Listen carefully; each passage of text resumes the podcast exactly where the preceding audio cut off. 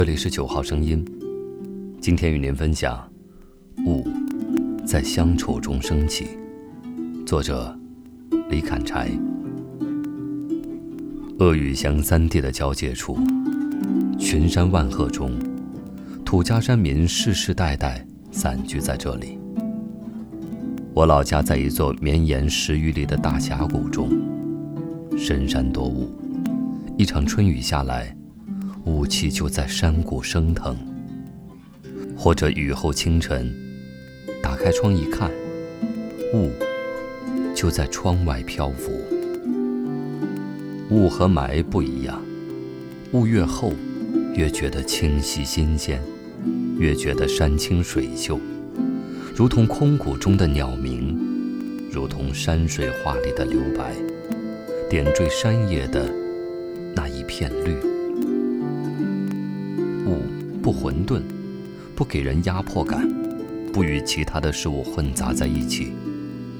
它似乎总是在远方，你看得到，你感受得到它的清冽，但你触碰不到它，是所谓伊人在水一方一般的惆怅。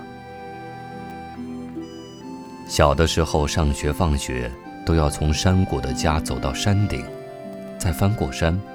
到另一个村子去上学，有时候路上赶巧一阵雨，一阵风，又吹走了。回过头来，脚底下升起来一层云雾，有时候太阳又升了起来，斜斜的照在云雾上。有时候连着下好几天雨，就能看到云海。有一次放学回家。一翻过山头，就看见铺满了整个峡谷的云雾，正在无声的翻涌奔腾。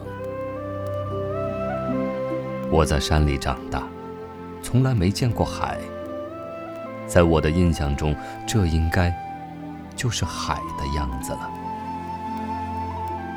我经常在走到山顶的时候停一停，看一看山脚下其实已经看不到了的家。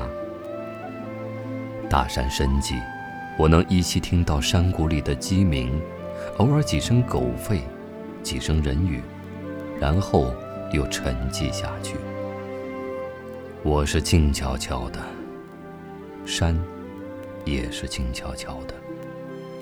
我不知道山在想些什么，山也不知道我在想些什么，只是静默。那时候的我。不知道现在的我会在哪里。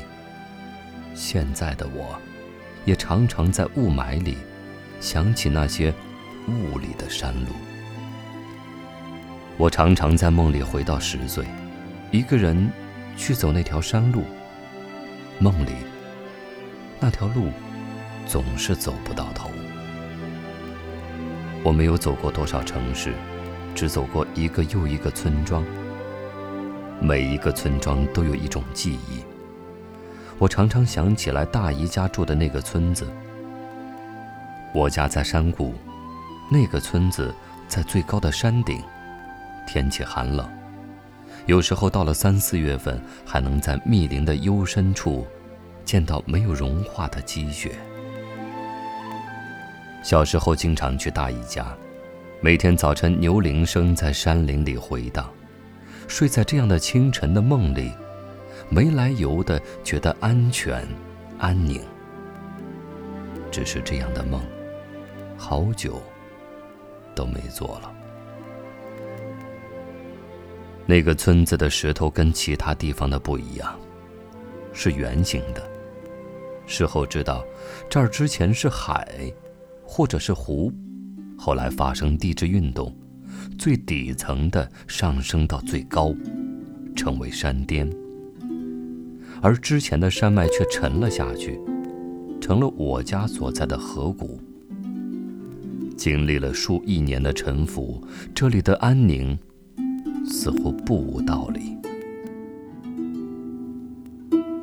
在冬天，山顶的寒冷让我对这座山村印象格外清冽。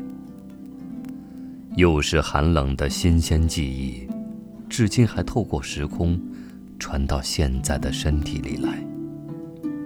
早晨起来，走不远就是山崖，这时候的雾都到了脚底下，甚至更低，就像我家门口河里的鱼儿，不紧不慢地游着。小的时候要常常翻山，去走亲戚。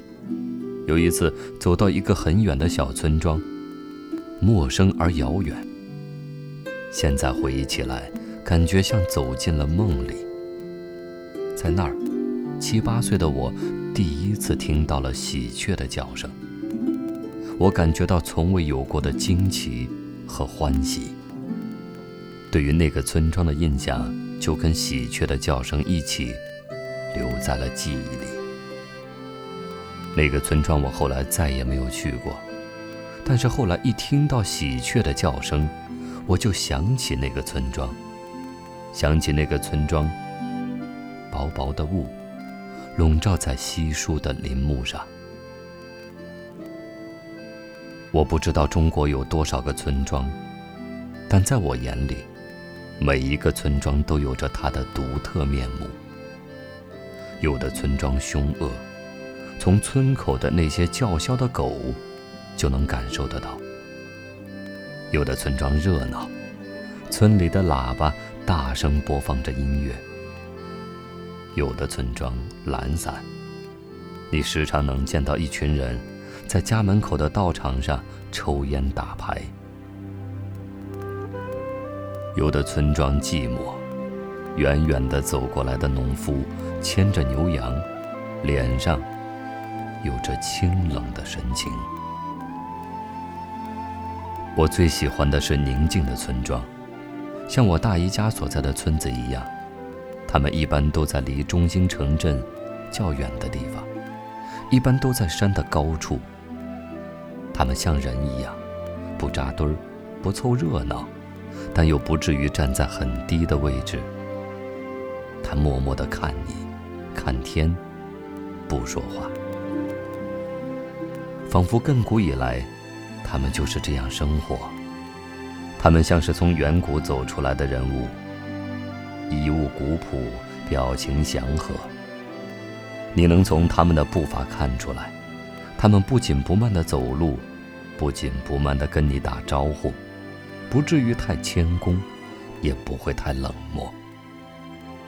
他们从云雾中走来，不紧不慢地过完这一生，又回到云雾中去。我常常在北京的雾霾中回望家乡的雾，雾霾越重，我的记忆就越清晰。有时候我常常想不明白，我究竟想要什么样的生活，想过什么样的人生。我走得越远，看到的风景越多。本以为能看清楚更多事情，没想到。越来越糊涂，但那个原点却越来越清晰了。如果说人生是一个圆，终有一天回到原点，就成为宿命。或许，这就是故乡的意义。